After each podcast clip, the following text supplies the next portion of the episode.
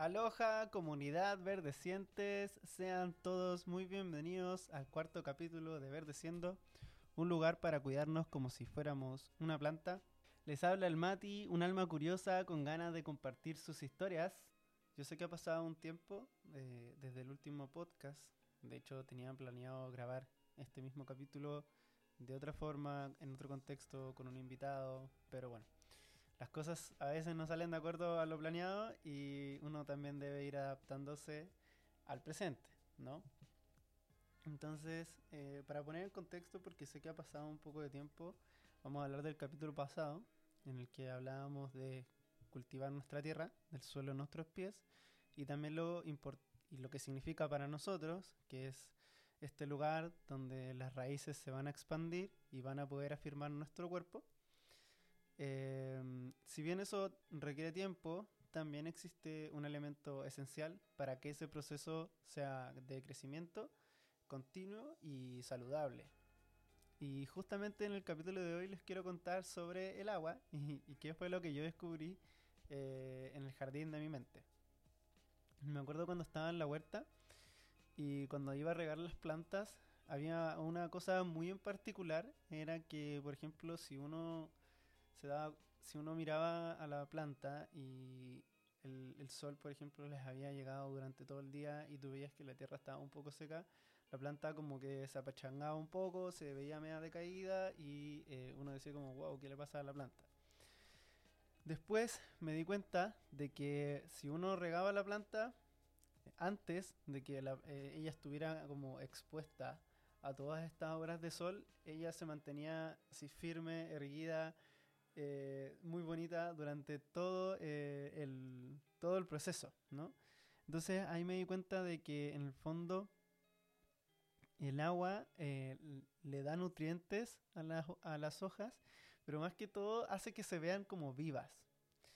Por eso les pongo el ejemplo de, a ver, de que quizás ustedes también han visto o han sentido de que hay una planta que tiene como las hojitas un poco caídas, medio apachangada, y después la riegan y al cabo de unos minutos o una hora puede ser, uno ve que la planta empieza a recobrar como su forma original.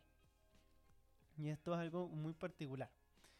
Y eso pasa porque el agua en sí viene cargada de nutrientes, mm, también hidrata la tierra para que las raíces puedan absorber, absorber eh, es como esta agua en forma de alimento, ¿no? Y eso también le da a la tierra una especie de humedad, permite que las raíces puedan expandirse entre medio de la tierra, que no esté tan apretada la tierra, que no sea una tierra dura, porque el agua te permite esto de que, de hecho, si uno moja la tierra, como que se empieza a transformar en barro, ¿no? Bueno, eso también ayuda mucho a que las raíces puedan expandirse.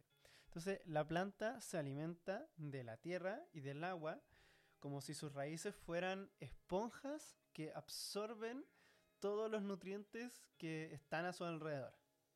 Y esto es algo muy particular del agua, eh, porque además de, generar como esta sensación de humedad, de, de un lugar así para que la planta pueda crecer, eh, el agua también purifica y limpia las cosas. Es súper recomendado, por ejemplo, no regar las hojas, pero sí limpiar las hojas con alguna especie de aceite o con agua.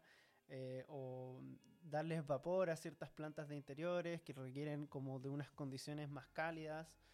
Eh, entonces, hay, unas, hay una característica especial del agua que es el, de limpiar y de purificar.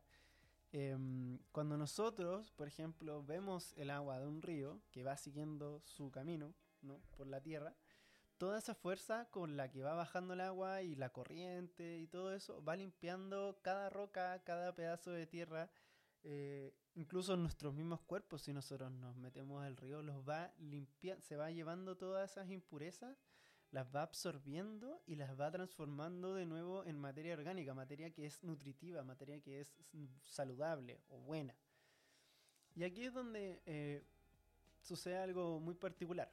El agua es uno de los elementos más importantes en los cultivos. Entonces, si uno descuida el riego de sus propias plantas, de sus propias ideas, ellas poco a poco se van a empezar a marchitar porque el calor del sol es muy fuerte, el frío del invierno puede ser demasiado intensos y eh, las raíces no tienen de dónde sacar vida para darle a sus hojas, no tienen el medio, se chocan, está como todo compactado.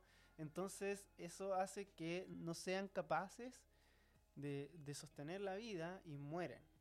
Entonces eh, al estar en este estado de como pelear con el medio ambiente de abajo, ¿no? De la Tierra y con el sol arriba, eh, las hace más propensas a tener enfermedades y a que sean invadidas por plagas. Y lo mismo sucede con nosotros. De hecho, el 70% de nuestro cuerpo es agua aproximadamente. Entonces, por ende, es un elemento sumamente vital. Y bueno, yo aquí me quiero detener un poco en la palabra vital desglosarla, un poco su significado también, porque me gusta. Eh, así que busqué su origen em, o la etimología y encontré que proviene del griego vitalis, que significa relativo a la vida.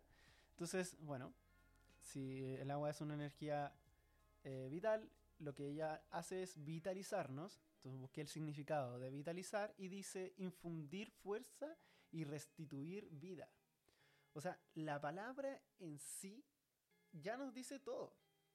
Todos sabemos que tomar agua es lo más sano para nuestro cuerpo físico porque limpia la sangre, nuestros intestinos, nuestros riñones, nos da energía, nos hidrata.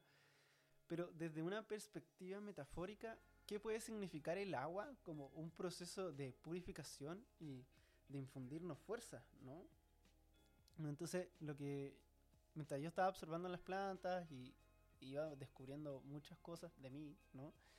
Me di cuenta de que el agua es ese momento de catarsis que ocurre en nuestra mente, que lo usamos para purificar nuestros pensamientos, nuestras emociones y también para darle vida a nuestras ideas. Sobre todo eso, que para darle vida a nuestras ideas, cada uno debe buscar su propia fuente de agua de dónde viene este, este manantial que existe en cada uno de nosotros y que también es único para cada ser. Entonces ya la pregunta que me hice después fue, bueno, ¿y dónde está mi fuente?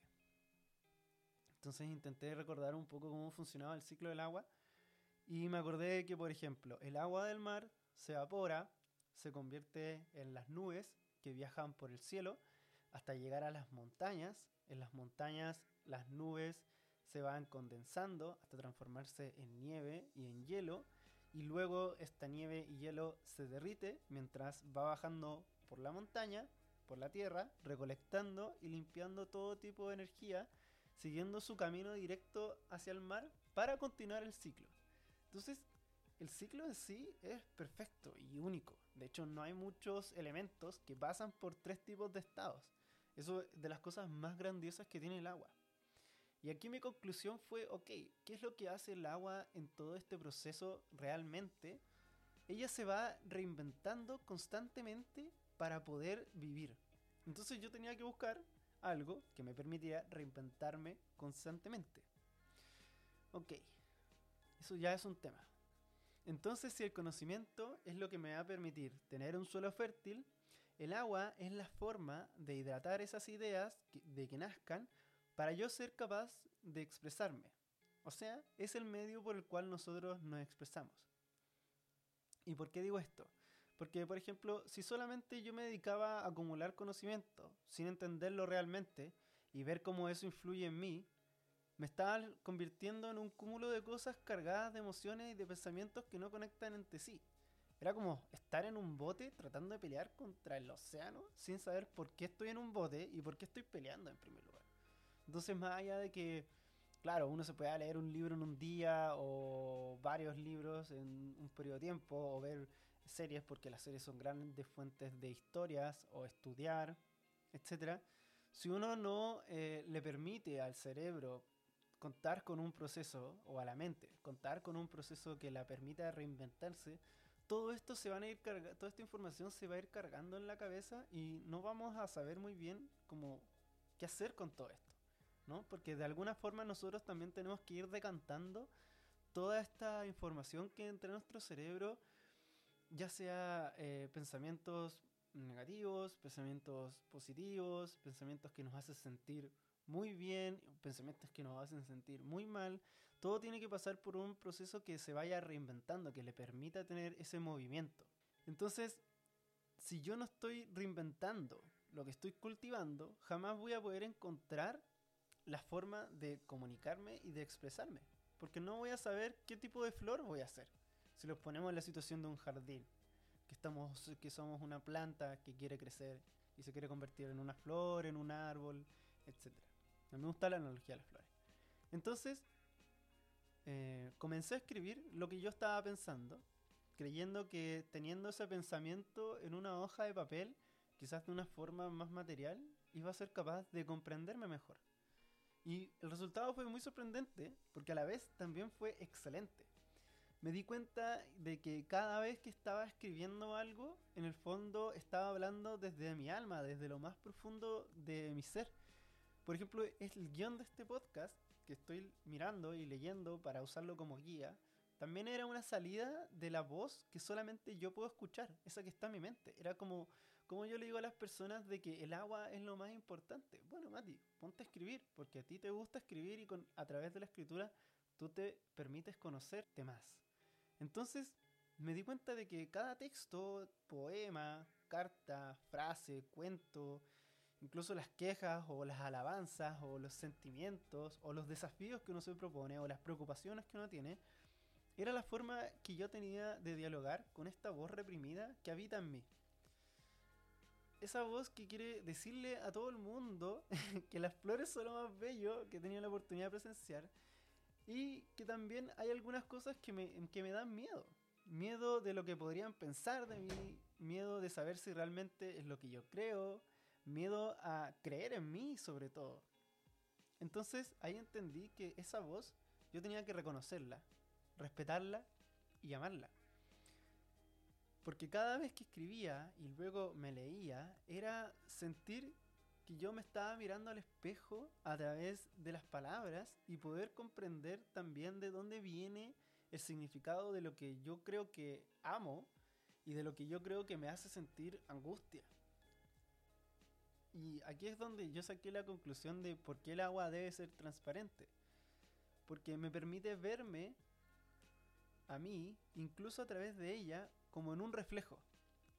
ser capaz de, de cómo le estoy expresando, ser capaz de ver cómo le estoy expresando al mundo lo que realmente sucede en mi interior y yo también ver cómo eso se refleja eh, porque no lo puedo ver. Al final uno solamente puede ver su reflejo cuando estamos frente a una superficie que nos permita hacer eso, como puede ser el agua, si uno se pone a ver el agua en un estado calmo, te vas a dar cuenta que tú te reflejas.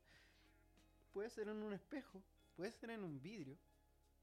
Entonces, tener la capacidad de detenerse un minuto y poder entender que de dónde está tu reflejo, que si esto que estamos intentando expresarle al mundo es realmente como nos queremos mostrar.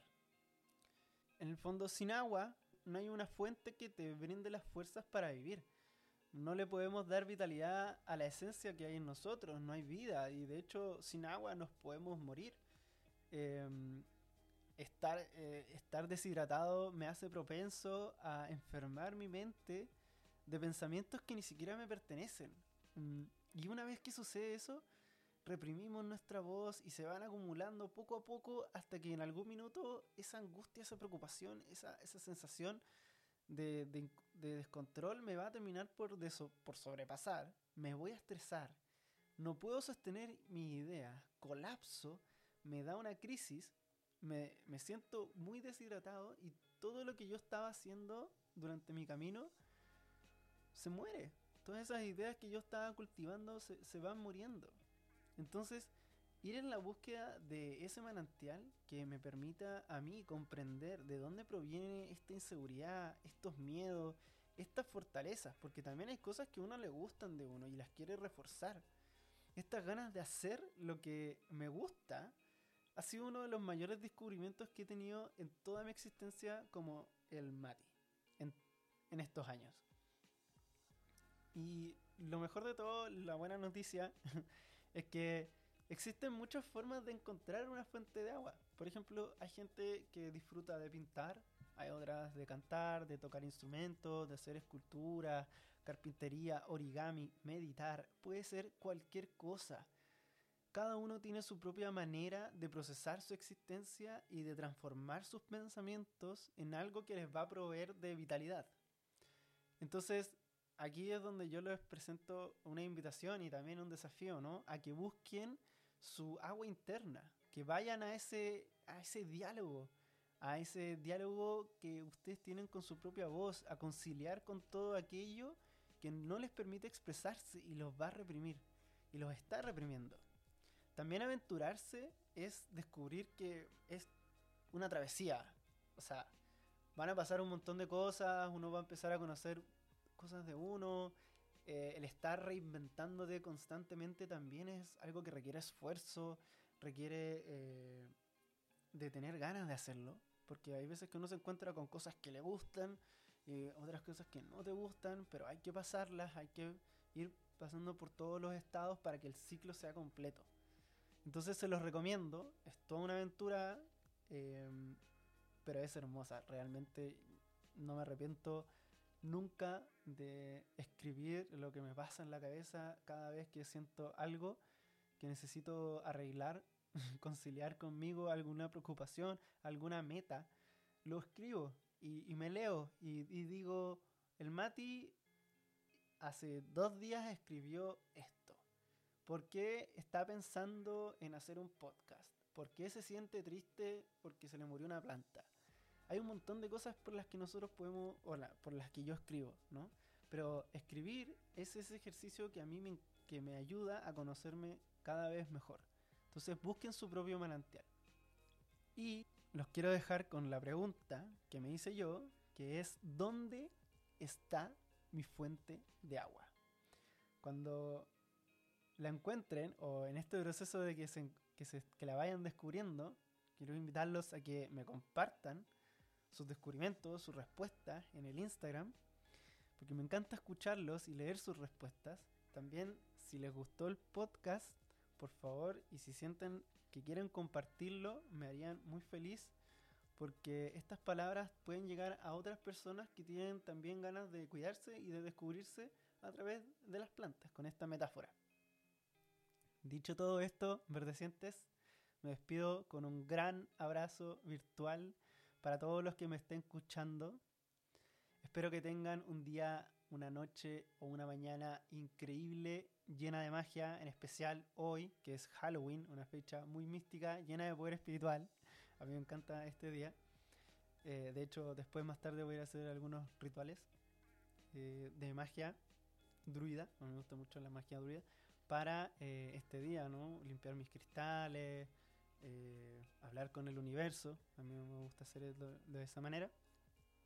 Y sobre todo, sobre todo, gente, manténganse hidratados. Con agua, con un vasito de agua y con esa fuente, con ese manantial interno que los va a permitir reinventarse constantemente. Bon voyage, verdecientes, que tengan una linda semana.